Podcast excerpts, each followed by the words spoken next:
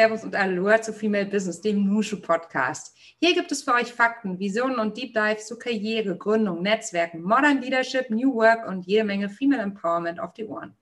Und natürlich ganz klar auch zu den Happy Moments in Life. Ich treffe mich regelmäßig auf einen Kaffee mit richtig spannenden Menschen und ihr seid dabei, wenn ihr mögt. Mein Name ist Melly Schütze und ich bin Gründerin von Nushu, dem branchen- und positionsübergreifenden Business Club für Frauen. In dieser Folge erfährst du, wie eng Gender und Performance miteinander verknüpft sind und wie du mit diesem Wissen dein eigenes Verhalten und das deines Gegenübers neu bzw. anders bewerten kannst. Und das natürlich aus allererster Hand, denn meine Gästin heute ist eine echte Expertin zum Thema. Und wenn du gerade an jemanden denkst, für den diese Themen mega relevant sein könnten, dann leite diese Folge doch einfach kurz weiter, bevor der Alltag diesen schönen Impuls wieder frisst. Für den echten Expertinnenblick auf das Thema Geschlechterkonstruktion habe ich heute die Kölner Gender- und Medienpädagogin Stefanie Weber zu Gast. Als Hochschuldozentin und Referentin im Bereich Antidiskriminierungspädagogik liegt ihr Schwerpunkt auf dem Thema Drag. Mit ihrer Theatergruppe Kings of Pop stand sie auch schon selbst als Drag-Performerin auf der Bühne. In ihrem Drag King Workshop She's the Man geht es konstruierten Geschlechterrollen mit Queer-Theorie, Doing Gender in Rollenspielen, Feldversuchen und Videoanalysen an den Kragen. Liebe Stefanie, ich freue mich sehr herzlich willkommen im Nushu Podcast. Ich war sehr gespannt auf unser Treffen heute. Hallo Melli, vielen Dank für die Einladung. Ich habe mich ebenfalls sehr gefreut. Siehst du mal, sind wir schon zwei, das kann ja nur gut werden, wa? Wo erwische ich dich denn gerade? Äh, du erwischst mich in der Woche nach meinem Urlaub in Köln. Mm. Ähm, an meinem Schreibtisch, äh, während ich hier noch für unser Interview ganz viele spannende Artikel oder Bilder offen gemacht habe, um mich daran ein bisschen zu orientieren. Und eigentlich erwischt du mich in einer ganz entspannten Zeit. Ich bin ein bisschen kränklich, aber das soll es ja nicht jetzt dem Ganzen hier schaden. Nein, das soll es nicht. Und äh, ich versuche dir mit diesem Gespräch ganz viel Vitamin Power einzuhauchen. Das kann ja auch manchmal wirken. Ne?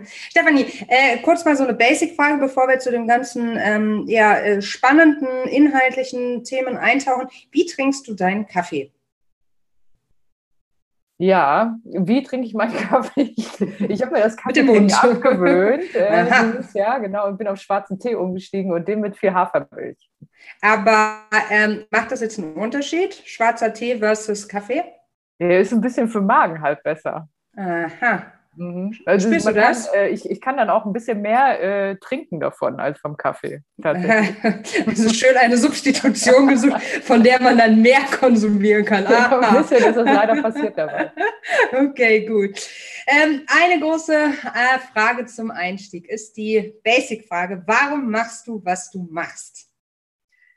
Ja, das ist eine spannende Frage. Ich bin ja vom mhm. Hause her halt eigentlich Sozialpädagogin, habe irgendwann noch mal Master draufgelegt in äh, Medienpädagogik und äh, war ganz lange eigentlich eher so in dieser Jugendarbeit tätig, ähm, habe aber früh schon nach dem Studium angefangen, eigentlich in der Lehre, äh, an der Hochschullehre mich da einzugrooven und Seminare da drin zu geben. Ähm, ich bin ja mit dem Fokus äh, ja Drag, Gender ähm, jetzt mittlerweile unterwegs und ähm, das ist durch viele verschiedene ja, Zufälle dann auch entstanden. Also ich hätte eigentlich nie gedacht, dass ich mich irgendwann damit mal selbstständig mache tatsächlich. Ich habe dann aber auch gemerkt, ähm, dass es halt tatsächlich einfach ein Thema ist, wonach viele suchen und rufen und ähm, wo so eine kleine Lücke auch es einfach gab, ne? die noch nicht so krass besetzt war einfach und tatsächlich auch ich ganz viel von Frauennetzwerken in den letzten Jahren gepusht wurde. Also hätte ich nicht irgendwelche Frauennetzwerke immer gehabt, die äh, das total spannend fanden und mich mitgetragen hätten, hätte ich überhaupt nicht solche Seminare geben können, ähm, wie ich jetzt halt auch gebe. So und ähm, es gab immer mal so unterstützende Menschen, mh, hm, die, die mir ganz viel auch beigebracht haben, auch im Bereich Drag vor allem, ne? ähm, was, was ich von denen gelernt habe und genau, habe halt ja so über Jahre dann diesen Workshop zum Beispiel aufgebaut, den She's a Man Workshop, habe da auch mich ganz doll inspirieren lassen von Diane Thor. Vielleicht reden wir ja gleich nochmal darüber. Oh ja, auch. unbedingt, unbedingt. Und ähm, genau, und, und äh, Jetzt verliere ich gerade so ein bisschen den Faden, Melly, leider. Überhaupt genau, das nicht. ist ja so eine ähm, Frage. Das ist ja die große Frage, genau. Da kann man alles zu sagen. Da kann man auch mal fünf Stunden zu reden. Ja, genau. Ähm, lass mich kurz überlegen, wie ich jetzt weitermache. Ähm, Hier müssen wir mal kurz einen Break machen. Ich hoffe, das ist okay. Ja, das ja. ist in, in Ordnung. Was ich mhm. noch einmal, bevor wir inhaltlich einsteigen, gerne wissen wollen würde. Ähm, du sagtest das ja gerade schon, du hast dich selbstständig gemacht. Eigentlich aus einer Funktion, Rolle, aus einem Werdegang heraus, wo das ziemlich unüblich ist. Oder kennst du sonst noch irgendjemand aus deinem pädagogischen Umfeld, wenn man das so sagen kann, der sich oder die sich in die Selbstständigkeit begeben hat? Ja, ich muss dazu sagen, auch ich bin nur so halb selbstständig. Ne? Also ich habe immer so eine schützende ähm, oder mittlerweile wieder so eine schützende Teilzeitstelle hinter mir, so, ähm, die, die mir die Möglichkeit gibt, quasi selbstständig zu agieren und trotzdem nochmal so einen festen Anker irgendwie zu haben, ne? so zusätzlich. Ähm, gerade in dem Bereich äh, Bühne, also wenn, wenn Frauen auf die Bühne gehen, das ist ja gerade in dem Bereich Drag und Gender, ähm, gibt es ja wenig bezahlte Bühnen. So und ähm, das wäre jetzt bei Drag Queens zum Beispiel anders. Ne? Also da gibt es schon mehr Selbstständige. Drag Kings kenne ich gar nicht, die sich selbstständig da ähm, halten können, eben weil diese Bühnen, wo wir unterwegs sind, ähm, keine kommerziellen Bühnen sind. Das sind keine Mainstream-Bühnen. So, mhm. ähm, es gibt da aber schon mehr Leute, die quasi dann zusätzlich noch Theaterperformances machen. So, mhm. und, aber so Referentinnen im Bereich ähm, Gender ähm, gibt es dann schon mehr, die ich auch kenne. Ähm, und die sind aber immer krass eingebunden, wirkliche Netzwerke. Ne? Also mhm, du genau. in andere Gender-Netzwerke eingebunden, dass es sich dann überhaupt tragen könnte. Mhm. Jetzt hast du schon zwei Begriffe genannt. Vielleicht magst du uns einmal aufklären, damit wir alle mit denselben Definitionen starten. Drag Queens und Drag Kings. Was genau hat es damit auf sich? Ja, äh, Drag ist ein ganz alter Begriff. Es ist nicht ganz klar, woher der eigentlich kommt. Also man geht so ein bisschen von Shakespeares Zeiten aus. Ne? Dressed äh, as a guy, dressed as a girl, kommt ein bisschen daher ah. ähm, von, der, von der Zeit, äh, wo ähm, äh, Frauen nicht auf den Bühnen spielen durften und Männer aber zum Beispiel Frauenrollen getragen haben und äh, gespielt haben und das eine bestimmte Faszination beim Publikum ausgeübt hat. Und das ist bis heute so. Ne? Also bis heute ähm, ist es eine bestimmte Faszination quasi auf Bühnen, ähm, zum Beispiel Männer zu sehen, die in Frauenrollen reinsteigen und dann Geschlecht ähm, hinterfragen. Was natürlich bei Drag Queens häufig spannend ist, dass da halt Männlichkeit auch nochmal krass hinterfragt wird. Ne? Also so, dass diese Personen quasi als Drag Queens unterwegs sind, ähm, das Konstrukt Männlichkeit selbst hinterfragen und äh, dafür diese Queen-Rolle, das ist ja auch keine weibliche Rolle. Ne? Also das, das, stützt sich auf bestimmte Sachen, aber das ist ja jetzt nicht so ein Klischee weibliches ähm, äh, Verhalten, was da geübt wird. Genau, und Drag Kings, ähm, fällt mir ein bisschen schwer, das so auszudrücken, ist quasi das Pendant dazu, aber ähm, ist das eher so das vielleicht öffentlich unbekanntere, aber auch schon sehr lange vorhandene, ähm, wenn, wenn, wenn Personen auf die Bühne gehen und dann quasi ähm, ja, Männlichkeit performen, beziehungsweise halt ja, Drag Kings sind. Ne? Also das machen nicht nur Frauen, das machen auch Transpersonen, das machen nicht-binäre Personen so. Das ist auch so dieses Spannende eigentlich bei Drag, dass es nicht vorgibt, also musst dich in dieser jener Genderrolle identifizieren, um das und das machen zu können. Also ich kann auch als Typ, kann ich auch ein Drag King sein. Das ist dann nur nicht so spannend. Ne? So, also das ist nicht so faszinierend zum Beispiel. Ähm, Verstehe. Genau, und das ist aber die bestimmte Faszination noch daran. Und wir als Drag Kings haben auch nochmal ein anderes Publikum. Also wir sind ein bisschen mehr im Underground unterwegs. Ähm, wir sind eher auf Bühnen, die du nicht erstmal irgendwie ähm, vielleicht in der Stadtrevue oder in sonstigen Magazinen so findest, sondern mhm. ähm, die du findest, wenn du in so einer, vielleicht in der queeren Szene oder in so einer Underground-Kulturszene unterwegs bist. Mhm. Wenn du jetzt sagtest, dass die, also das stimmt, die Drag Queens, die kennt ja eigentlich jeder, aber die Drag Kings, wo, wo muss man die historisch verankern? Seit wann gibt es das? Kannst du das äh, irgendwie verankern oder kannst du da irgendwie einen Hinweis drauf geben? Ja. Muss ja deutlich später gewesen sein. Ja, nee, also viel später war das nicht. Also man muss Aha. halt immer sehen, festgehalten, geschicklich festgehalten sind ja die Sachen, die Frauen gemacht haben, auch anders als die von Männern. Ne? So, so ist es. Aber es gab schon immer. Wenig diese, bis gar nicht, ja. Mhm. Im Mittelalter gab es zum Beispiel diese Faszination bei Kleiderbällen. Ne? So, da, da können wir eigentlich auch schon bei den Maskenbällen, ne? so je höher der soziale Status war, umso mehr haben sich die Leute auch getraut, quasi in andere Genderrollen reinzugehen. Ähm, und, und, und da können wir auch davon sprechen, da gab es auch Drag.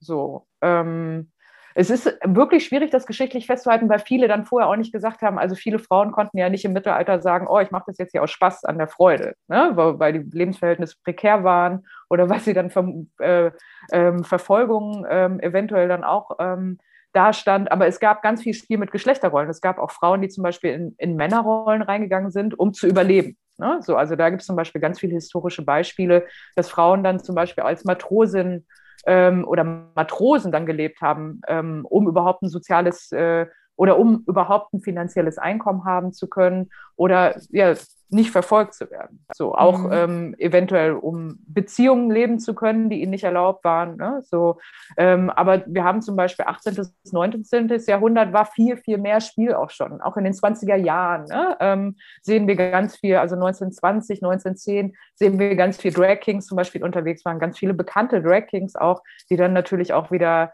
ähm, dadurch, dass Drag auch viel in dieser queeren LGBTIQ-Szene immer drin war, und die aber wiederum auch verfolgt wurde, ähm, dann wiederum, also wir hatten ja in den 1910, 1920 hatten wir ja auch so ein Hoch, ne? so, also dass auch ähm, lesbische, schwule Menschen dann sichtbarer wurden. Wir hatten ja eine ganz andere Bewegung dann nochmal, die dann ja ähm, hier in Deutschland äh, dann wieder zerstört wurde und jetzt den Paragraphen 175 gab, der dann gesagt hat, so, und ihr äh, kommt hier mal weg. Ne? So, ähm, Genau, und äh, dann ist natürlich auch diese Bewegung halt in den Untergrund getreten und entwickelt sich jetzt aber äh, immer wieder weiter. Ne? So. Mhm. Ja, und äh, du hast uns ja im Vorfeld dieser Aufnahme den äh, wunderbaren, also absolut zu empfehlenden TED Talk Men for a Day, Women for a Day der verstorbenen Gender-Performance-Künstlerin Diane Torrance Herz gelegt. Den findet ihr übrigens auch nochmal auf unserem Insta-Channel. Wir verlinken ihn aber auch nochmal in der Show Notes zu dieser, äh, zu dieser Folge. Also absolute Empfehlung, schaut da mal rein. Und ihre These ist ja, wenn Frauen die Möglichkeit hätten, sich in der Welt mal einen Tag lang als Männer zu bewegen und als Männer zu interagieren, würden sie auch viel über sich als Frau lernen und die Rollen erkennen, in denen sie oftmals stecken. Und das ist natürlich ein wunderbar intensiver Ansatz. Da kann man ja ganz, ganz viel darüber diskutieren. Und du hast bisher auch dann nochmal einen Schritt weiter gegangen und hast gesagt, du entwickelst eben einen Workshop. Du hattest ihn vorne ja auch schon erwähnt, She's the Man. Und der zielt ja genau darauf ab, den persönlichen Erkenntnisgewinn durch den Rollentausch zu erleben. Und äh, was mich da natürlich äh, wahnsinnig interessiert, weil das ist ja ein Prozess. Also das ähm, sowas entwickelt man ja nicht einfach ad hoc. Wie hat sich, also wie viel persönlicher Impact deinerseits hat ähm, diesen Blick ja durch die andere Brille ähm, bestärkt und wie viel Kraft deinerseits steckt da drin? Mhm, ja, spannende Frage. Okay, warte. Grübel, Grübel. ja. ja, also ich muss halt jetzt, genau, also so eigener Impact von mir kommt daher natürlich eine eigene Biografie, dadurch, dass, dass ich nie das typische Mädchen war vielleicht. Ich frage mich halt eh, wer das war. Aber wer ne? ist denn das typische Mädchen? Richtig, genau, das gibt ja. es ja hm. nicht. Ne? So, also selbst ja. typische Mädchen sind keine typischen Mädchen. Nee. So, mhm. Da würde äh, Judith Butler jetzt sagen, ja, es gibt ja auch überhaupt kein Geschlecht, Leute. Ne? So, ja, ähm, ja.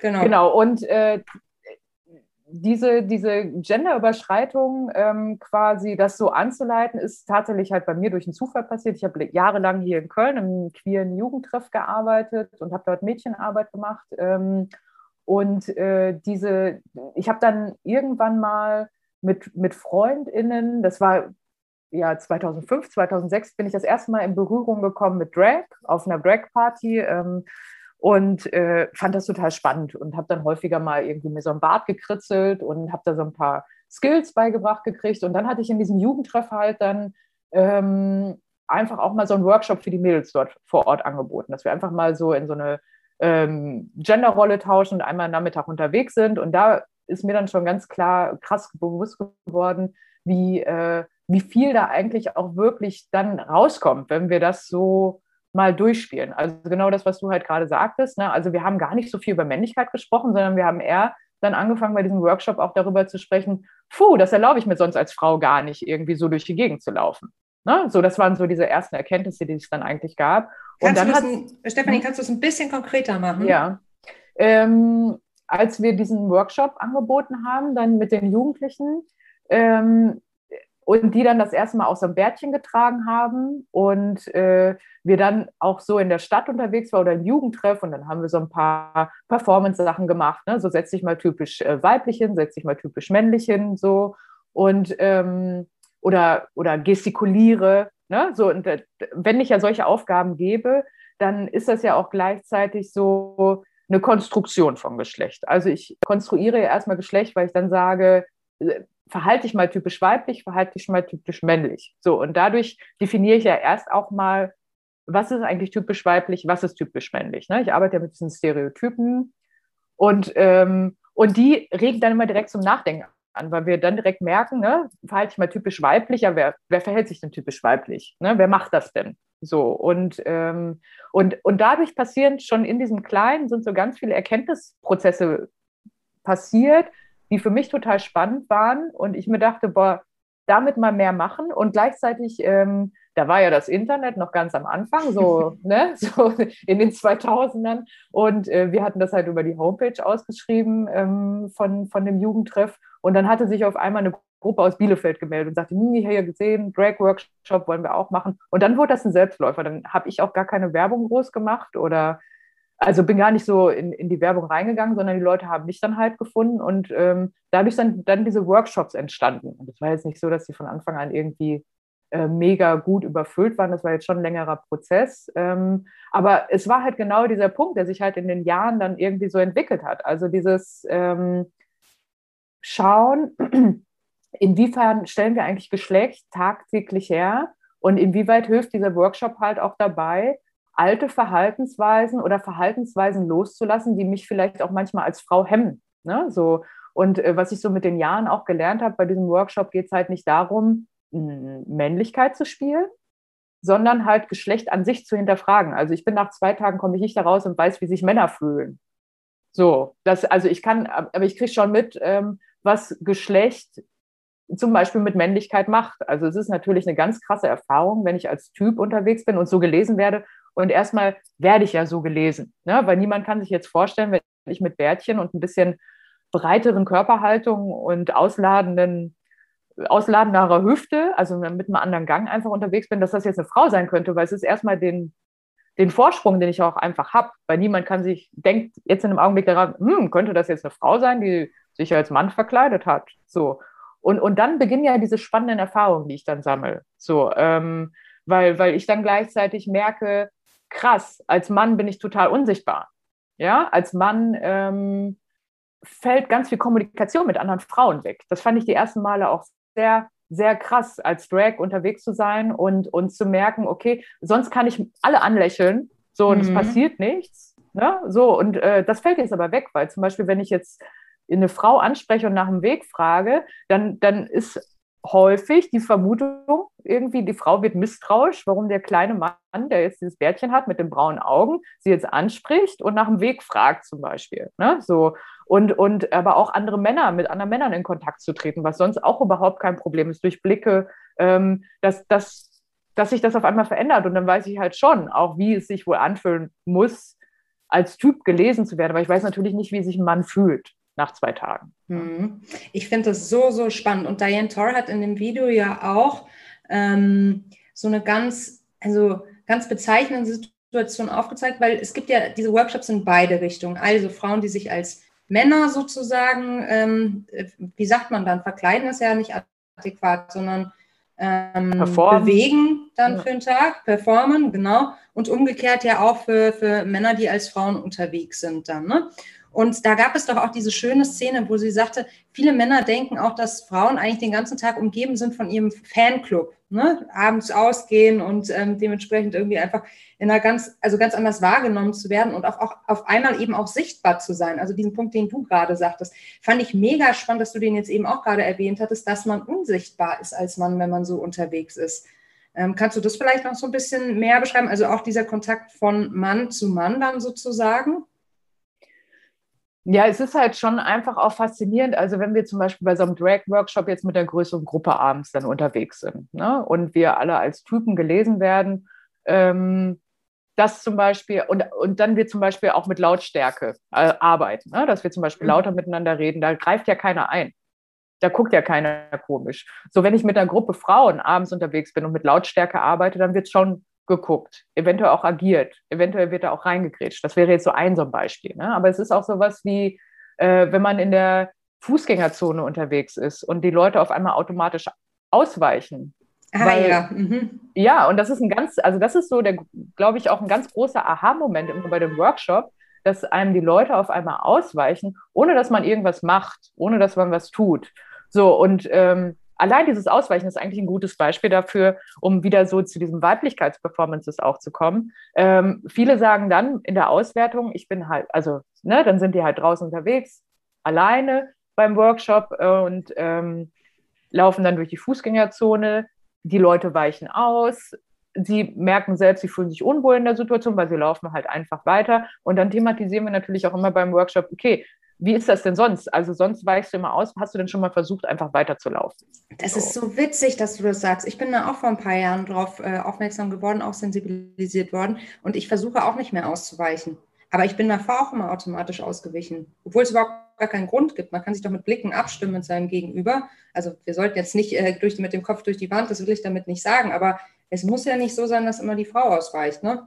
Ist aber häufig so, ne?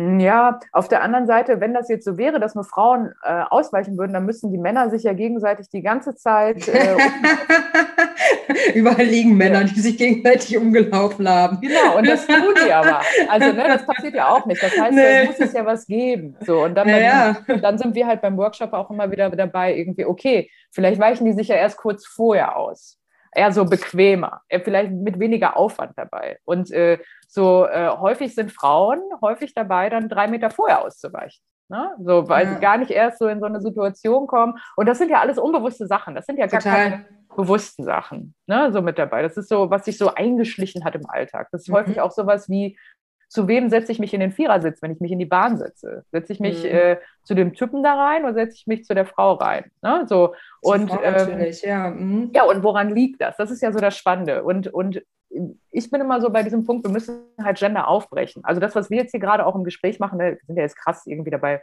Frauen machen es so, Männer machen es so. Absolut. Wir sind aber gerade leider noch an dem Punkt, wo es halt noch nicht alles gleich ist und wir nochmal so Sachen, äh, wo es Sinn macht, das auch so nochmal so zu thematisieren und auch kritisch so anzugucken. Und immer natürlich, es gibt ganz viele Leute, die es nicht so machen, ne? ganz wichtig, weil es jetzt Stereotypen, die wir auch so ein bisschen ja, so absolut, produzieren. Klar. Ähm, aber wir brechen zum Beispiel, wenn du dich jetzt immer dann zu dem Typen reinsetzt, mhm. äh, brichst du Gender auf und brichst du auch mit seinem, äh, eventuell ist er auch verwirrt, warum du dich nicht äh, zu der Frau rübergesetzt hast. Mhm. Ja, und unbewusst, das sind unbewusste Sachen im Augenblick. So. Mhm. Ja, du empfiehlst ja auch die Drag, äh, Drag King Workshops und ähm, ich glaube, man sagt auch Cross-Dressing-Projekte ähm, als Methode der Jugendarbeit. Und ähm, du sagtest ja gerade aufbrechen. Aber wie beziehungsweise wann sollte man überhaupt ansetzen und wann manifestieren sich diese geschlechtsbezogenen Stereotype, die wir alle in uns tragen, überhaupt? Ja, wann ja. fangen wir eigentlich an, in Rollen zu denken? Ja, ganz, ganz früh. Also dann mhm. ganz früh, zwischen zwei bis drei Jahren, wo du irgendwie schon ähm, weißt, du bist ein Mädchen. Ähm, das hat jetzt gerade nichts mit deinen biologischen Merkmalen zu tun, sondern aufgrund von Verhaltensweisen. Ne? So, also diese Gewissheiten über Geschlecht, das lernen wir ganz, ganz, ganz, ganz früh.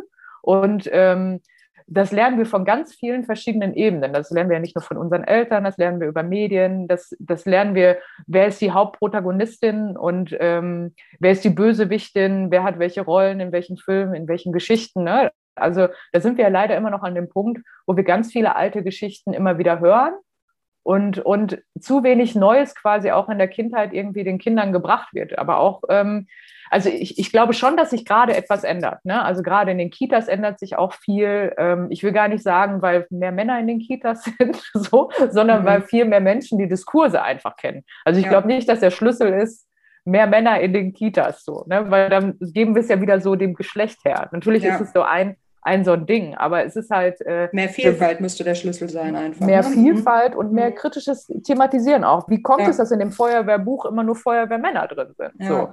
Und ähm, es gibt ganz viele spannende Ansätze, diesen Anti-Bias-Ansatz zum Beispiel, der ganz früh auch, also das, das, nennt sich dann ja im frühen Kindesalter vorzeitsbewusste Bildung und Erziehung, äh, wo, wo es ganz stark um Methoden geht, ähm, die zum Beispiel, wo genderkritisch reflektiert wird mit den Kindern und was für den auch als Bereicherung gelesen wird, ne? So, oder gesehen wird. Das wird als Bereicherung gesehen, weil ähm, Rollen erweitert werden. So, und wenn wir halt alle so zurückdenken, irgendwie an unsere Kindheit, dann haben uns häufig genau die Rollen in Kinderbüchern auch fasziniert, wo jemand aus der Rolle so ein bisschen ausgebrochen ist. Ne? So, nicht umsonst haben wir da unsere HeldInnen Ähm, Total. So Ronja Räubertochter, meine Güte, habe ich die geliebt oder liebt sie immer noch. Ne? Das ist mhm. ja auch nicht das typische Mädchen, wenn man es so sagen möchte. Ne? Sie ist auch ausgebrochen.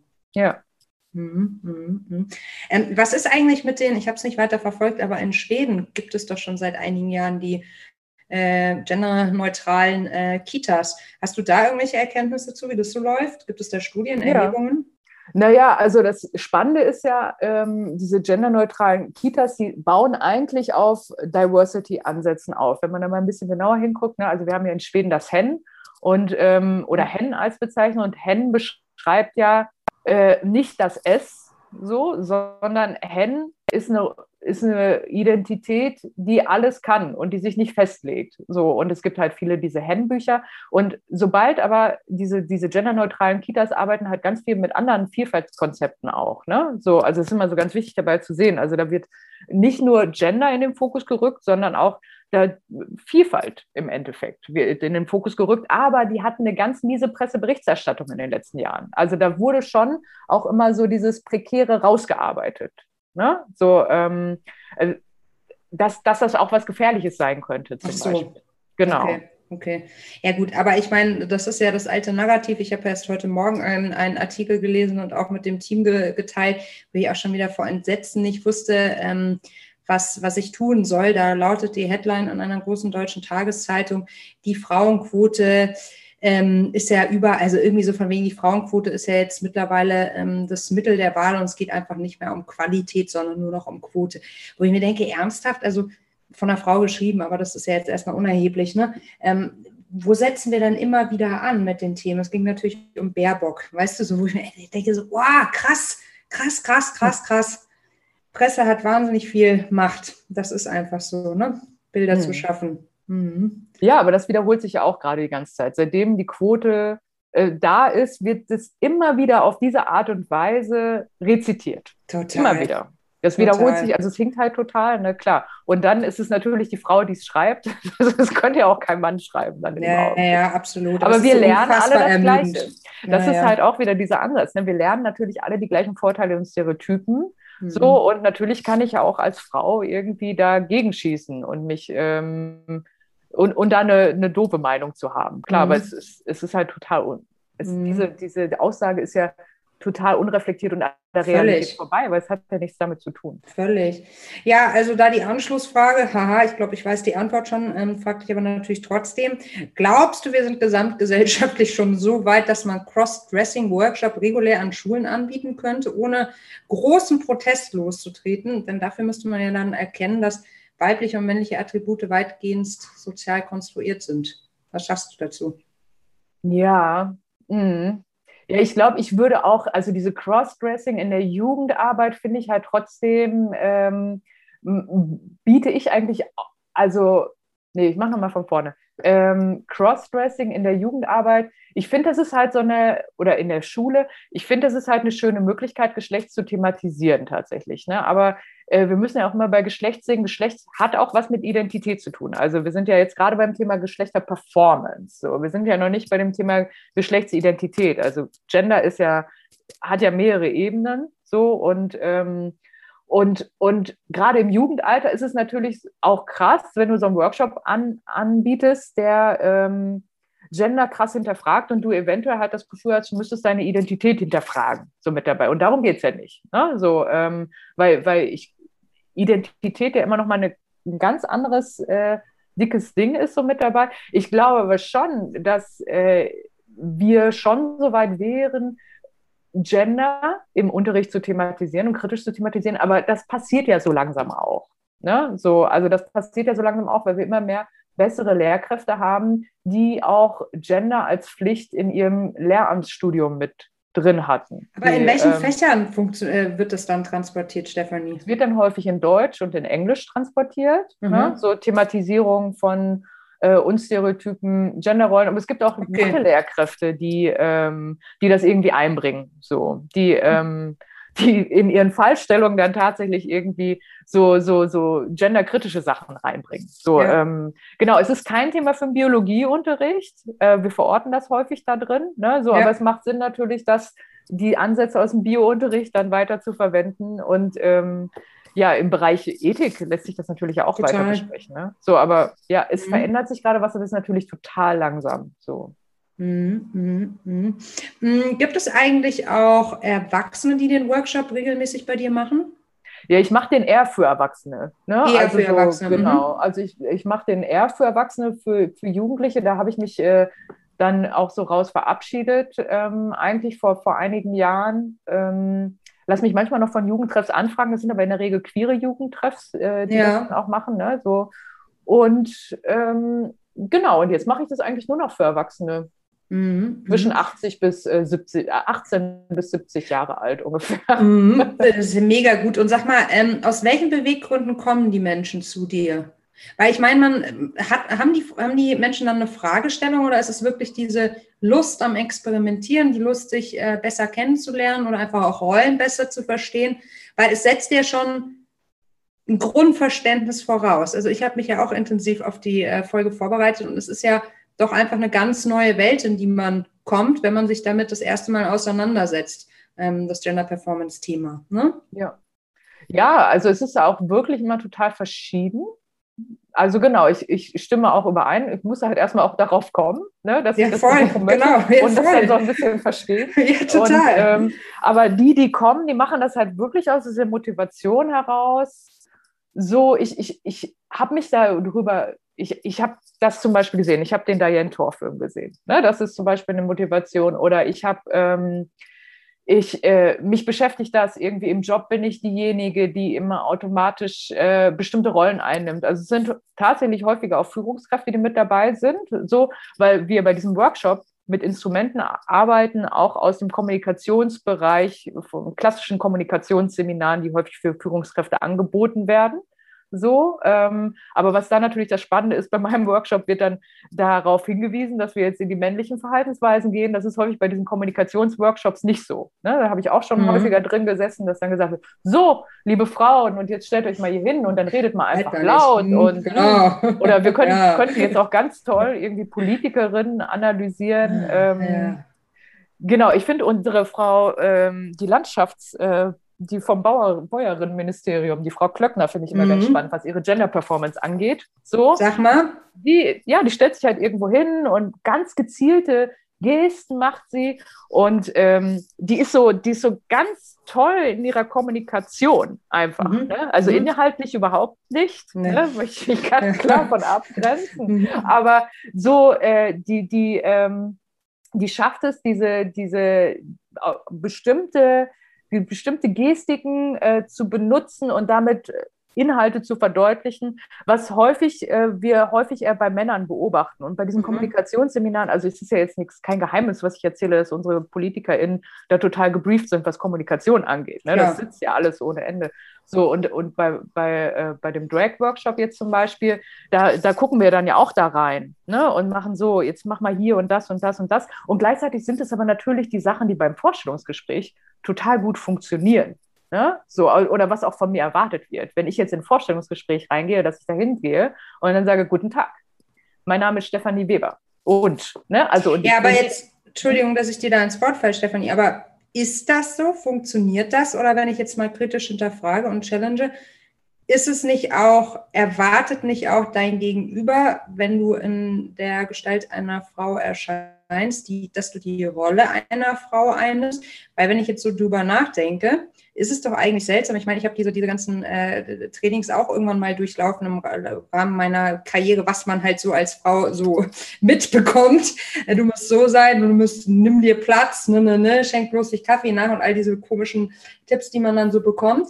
Ähm, aber er war, also eigentlich müsste es doch verunsichern, oder? Naja, aber dass du jetzt, also dass du an dem Punkt bist, hat, hat ja bedeutet ja, du hast ja dieses alles durchlaufen und hast dein eigenes gefunden da drin. Nee, das Gegenüber meine ich. Ja, ja, ja, sicher, klar. Also, aber ich meine, das Gegen, genau. Aber mein Gegenüber hm. ist mein Gegenüber, wenn du jetzt sagst, es wird doch im Vorstellungsgespräch dann erwartet. Gibt es da nicht auch eine Irritation?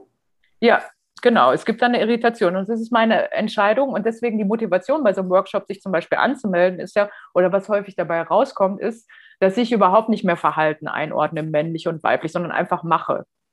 Und wenn, wenn, wenn es zu mir passt, dass ich in dieses Vorstellungsgespräch jetzt reingehe und langsam und überlegt bin und erstmal so oben rechts in die Ecke gucke und nachdenke, anstatt zum Beispiel, ähm, oder mir das erlaube. Ich muss mir das ja erlauben. erlauben. Bei so einem Workshop geht es für mich ja darum, sich Sachen anzueignen. Vielleicht auch Sachen anzueignen, die vielleicht nicht typisch weiblich zugeordnet sind. Und, ähm, und du hast ja völlig recht. Wenn du jetzt so ein Verhalten da hinlegst, wo du vielleicht irritierst in dem ersten Augenblick, aber vielleicht wird dir im nächsten Augenblick halt auch was äh, Kompetenz zugeschrieben, weil du mhm. eben gerade in dem Augenblick etwas, also weil du nicht in, ähm, weil du deutlich machst, so ich, ich kann jetzt dieses und jenes und das und du hast es quasi, es ist nicht männlich gekoppelt, du wirst ja nicht mhm. männlich gelesen in dem Augenblick, aber das ist der große Konflikt, den Frauen bis heute im, im Business zum Beispiel haben. Entscheiden sie sich dafür weiterhin weiblich gelesen zu werden, ja, dann kann es aber sein, dass ihnen äh, dass ihnen zum Beispiel Kompetenz abgeschnitten wird oder entscheiden sie sich kompetent anerkannt zu werden, aber dann kann es sein, dass ihnen Weiblichkeit aberkannt wird. Ja. Und das ist halt der große Konflikt. Das ist ein Riesenkonflikt. Das ist echt ein Riesenkonflikt. Ich glaube auch, dass ganz, ganz viele Eigenschaften oder Verhaltensmuster wahrscheinlich auch überschüttet worden sind, die wir uns gar nicht, also die wir uns gar nicht trauen, an den Tag zu legen. Nicht, weil wir sie erst erlernen müssen, sondern weil wir sie nie ja, nach außen gebracht haben. Kann das sein? Nochmal, sag nochmal. Ja, also Verhaltensweisen, die wir jetzt sozusagen an den Tag legen. Also wir sind ja auch geprägt, Rollen, wir hatten ja vorhin drüber gesprochen, irgendwann ähm, bekommst du natürlich als Mädchen gesagt, sei mal, äh, keine Ahnung, sei mal ein bisschen leise, sag mal artig Danke, all diese Sachen, ne, die vielleicht ähm, mehr geprägt werden bei einer, einer bei, einem, bei einem Mädchen, würde ich jetzt mal so ähm, stereotyp sagen. Und irgendwann trainieren wir uns natürlich die, die, die Verhaltensmuster aktiv ab, die aber auch in uns liegen, ne? die aber einfach in dieses Bild nicht passen. Und das wird man doch in diesem Workshop auch ganz deutlich merken, oder? Dass da ganz andere Verhaltensmuster erstmal zutage treten, wenn wir sie uns gestatten. Ja, und auf der anderen Seite aber auch, wie krass wir einfach konditioniert sind ja, in so Gender-Verhaltensweisen. Also sei es nur das Lächeln. Mhm, genau. Also das ist eigentlich mal ein schönes Beispiel, das Lächeln, dieses permanente Lächeln, das ähm, der, es gibt ja bei Frauen, wird das ja bezeichnet, dass äh, wenn, wenn die nicht lächeln, das bitchy Resting Face oder Resting Bitch Face, ich weiß, ein, eins von mhm. beiden. Mhm. Und äh, diesen Begriff gibt es ja gar nicht bei Männern zum Beispiel. Mhm. Ne? So, also, und das heißt ja bei Frauen einfach nur, das Gesicht steht still, ohne zu lächeln. Also das ist ja noch immer... Schweinerei aber auch, Stefanie, ne? ja, ja, aber genau. Und dann merkt man bei so einem Workshop halt, äh, ähm, zum Beispiel, dann ist die Aufgabe, wenn wir ein Warm-up machen, um rauszugehen dann, ne, ähm, äh, jetzt versuch mal, ohne zu lächeln zu reden. So. Genau, und ja. das fällt halt unheimlich schwer, weil wir das halt darauf getrimmt sind, immer mal wieder unbewusst zu lächeln, so oder auch Pausen auszuhalten. Ja. So, ne? Und ähm, und das ist aber ganz spannend, weil das sind ja häufig unbewusste Sachen und die aber auch ganz schwierig sind, irgendwie sich abzueignen. Und ich, dann ist halt auch immer die Frage, das ist ja ganz wichtig, muss ich mir das auch wirklich abeignen, ja, klar. abgewöhnen? Ne? So, ähm, eine Bekannte hat letztens zu mir gesagt, äh, sie findet mich maskuliner, wenn ich als Frau unterwegs bin, als wenn ich und als Typ eher femininer. Und das fand ich halt total spannend. Höchst spannend. Ja, genau. Und ähm, dass, dass sie das halt auch so, so ähm, wie soll ich sagen, also so nicht zusammenbringen kann dann auch mhm. in einem Augenblick. Und vielleicht ist es auch bei mir so, dass wenn ich als Typ unterwegs bin, dass ich dann mehr mehr äh, lächel und äh, mehr High-Detail mache, dann bin ich ja in einer bestimmten Rolle, zum Beispiel Bühne oder im Kontextbühne. Ähm, und wenn ich jetzt mhm. so in mhm. meiner normalen Rolle unterwegs bin, dass ich mir dann natürlich auch mehr erlaube, einfach mal so zu gucken, ne, um da nichts zu sagen und so. Cool. Ja. Also ich muss ganz ehrlich sagen, dass ich natürlich persönlich habe ich sehr, sehr viel mir auch angeeignet und gelernt durch den Workshop. Und das geht aber meinen Teilnehmenden oder den Teilnehmenden von solchen Workshops halt auch so. Ne? Also Jahre später, dass sie noch äh, berichten, irgendwie, boah, das hat mir so gut getan in Situation XY oder ich habe das und das jetzt mir abgewöhnt oder ich, ich freue mich einfach, dass ich jetzt so und so bin und werte das nicht ab. Ne? So, weil ähm, es geht ja auch darum, ja, es geht ja im Endeffekt um Befreiung von Gendernormen und dass wir uns halt einfach verhalten, ohne zu sagen, so das Lächeln gehört jetzt eher zur Frau und das Ernste gehört eher zum Mann, weil es ist ja, ist ja Blödsinn. Also es ist ja einfach, weil wir kennen ja in unserem Kontakt mit Menschen um uns herum, wissen wir ja, das lässt sich gar nicht so sagen. Und spätestens zu Hause sind wir alle gleich. Ne? So ja. da, zu Hause können wir das ja auch dann auf einmal. Dann können wir breitbeinig auf der Couch fläzen und mhm. ähm, ähm, ernst gucken, so, ne? Oder weinen und uns in den Arm nehmen lassen. So. Mhm. Mhm. Da ist dann plötzlich kein Konflikt mehr. Also ich will auch mal den Workshop bei dir machen. Ich bin total on fire. Jetzt stellt sich mir gerade die große Frage, wir haben Coroni und es ist ja immer noch so, dass wir ähm, in erster Linie jetzt so, zumindest im, in, in unserer Blase ähm, digital unterwegs sind. Gibt es diese Möglichkeit auch? Aber ich meine, schon allein in Zoom-Sessions oder wie du sie auch immer schimpfen magst, hast du ja so ein typisch männlich, typisch weibliches Verhalten. Wenn du das Thema Lächeln zum Beispiel äh, sagst, ne? oder es gab ja auch irgendwie kürzlich eine Studie darüber, dass Frauen nach einer ähm, Videokonferenz erschöpfter sind als Männer, weil sie die ganze Zeit auf ihr eigenes, äh, du kriegst ja auch dein eigenes Bild als Kachel angezeigt, ne? weil du die ganze Zeit mit deinem eigenen Bild reflektiert, also konfrontiert bist und das dich negativ sozusagen beeinflusst, was ja natürlich auch krass ist. Ne? Ähm, machst du sowas auch oder gibt es diese, also kommt das schon über Video rüber? Ja, klar, oder? Ja, aber ich habe mich dagegen entschieden, das jetzt auch in der Zeit zu machen. Dann mhm. ähm, einfach, weil ich, dieser Workshop ist ja auch so ein Schutzraum. Das ist so Empowerment. Ja. Ne? Man ist so zwei Tage zusammen und ähm, äh, man geht raus, man geht, vor allem diese Körpererfahrung ist ja mhm. äh, total spannend. Ich habe ähm, ich, ich gebe zwar so einen Workshop jetzt auch für Führungskräfte, wo es Kommunikation und Körpersprache und das online. Ne, mhm. So, aber da gucken wir uns ja eher Fotos an. Da gucken wir uns eher Fotos an und ähm, analysieren das und gucken mal, so, wo bin ich eigentlich da drin? Was mache ich? Was kann ich irgendwie beruflich machen, um mich da besser ähm, durchzusetzen, ohne jetzt zu denken, das ist männlich. So, ne? Das, sowas kann man da mal online machen, aber dieser Drag-Workshop, der, der braucht auch die Zeit. Der braucht den Austausch und der braucht das ja. Ausprobieren draußen auch einfach. Ja, ne? ja, ja, verstehe ich total. Der braucht auch die Berührung für das Auftragen, Auftragen vom Make-up, was auch wirklich nicht so anstrengend ist. Ne? Also wer jetzt von euch Lust haben sollte, das zu machen, also so ein Drag-Make-up, so ein Male-Make-up ist innerhalb von 15 Minuten, das ist da mit ein bisschen Mascara und ein bisschen Schattierung ähm, auf dem Gesicht und dann einfach mal auftragen und, und draußen unterwegs sein. Ähm, und wenn ihr dann merkt, irgendwie, ihr habt Schiss, dass irgendwas Schlimmes passieren könnte, dann merkt ihr, ihr seid ganz tief drin im Thema auf jeden Fall. Weil dann mhm. merken wir schon, okay, warum ist es eigentlich verboten, in eine andere Genderrolle rein rauszugehen? Ne? So ja, ich, ich würde sagen, das ist die Challenge für diese Podcast-Folge. Also wer mitmachen möchte, traut euch einfach. Ich finde es eine ganz, ganz tolle Erfahrung. Ich glaube, man nimmt wahnsinnig viel damit äh, da raus. Ne? Ähm, Stefanie, ich würde ganz gerne mit Blick auf die Uhr noch eine Runde Quick and Dirty mit dir spielen. Das geht so, ich stelle dir eine Frage und du antwortest idealerweise in einem Satz. Hast du denn Lust? Okay. Gut. Was war der Moment, der für dich dein bislang größtes Erfolgserlebnis war?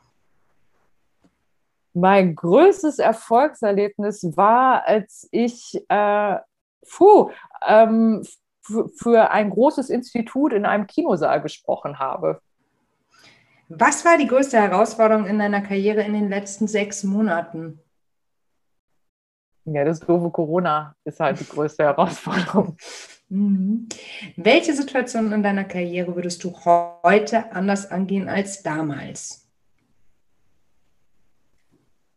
Ich würde heute, ich glaube, ich habe alles ganz gut gemacht. Ich glaube, ich würde gar nichts neu angehen. Was war dein größtes Learning in den letzten zwei Jahren?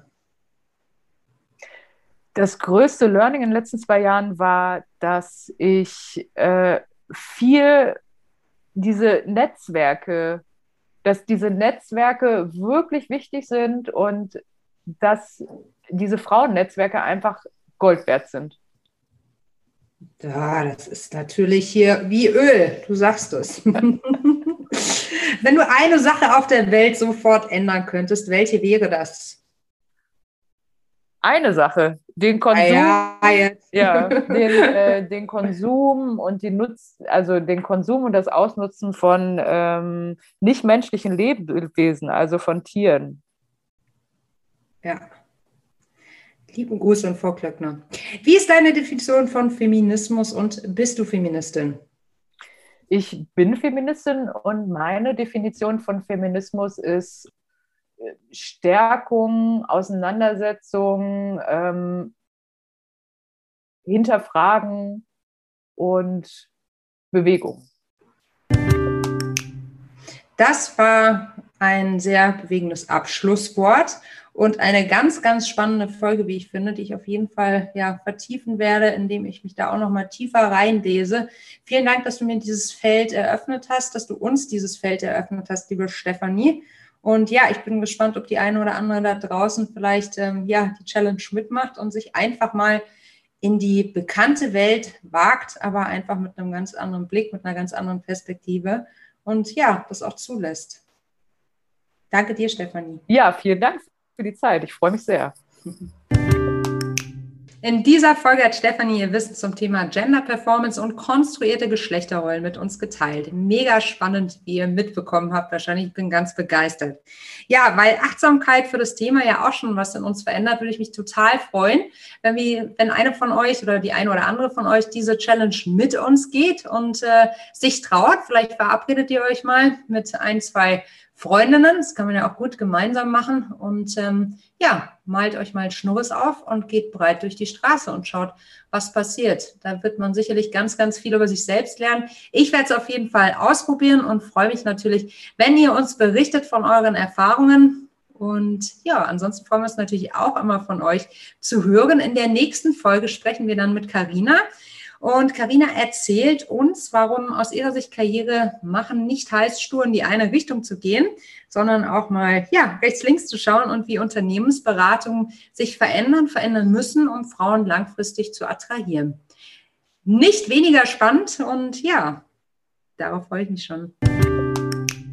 Das war Female Business, der Nushu Podcast. Und ja, wenn dir das Gespräch gefallen und dich inspiriert hat, dann freue ich mich sehr, wenn du uns abonnierst und eine Fünf-Sterne-Bewertung gibst. Das wäre grandios. Und ja, vielleicht sogar den Nushu Podcast mit deinem Netzwerk teilst. Wir hatten es ja vorhin auch schon. Netzwerk, Netzwerk, Netzwerk. Das ist der Schlüssel zu so vielen. Falls du weitere spannende Persönlichkeiten kennst, Vielen Dank für eure vielen Tipps. Dann schick uns gerne eine Mail an podcast.teamnushu.de. Wir sind auch weiterhin ganz gespannt, neue Menschen, neue Persönlichkeiten über euch kennenzulernen. Ich bin Melly Schütze, Gründerin von Nushu und wenn auch du für mehr Weiblichkeit in der Wirtschaft einstehen möchtest, dann schau doch mal auf unsere Website teamnushu.de oder bei LinkedIn findest du uns unter Nushu Female Business und bei Instagram heißen wir Team Nushu und bewirb dich auf einen Platz bei uns im Team Nushu. Ich freue mich auf dich.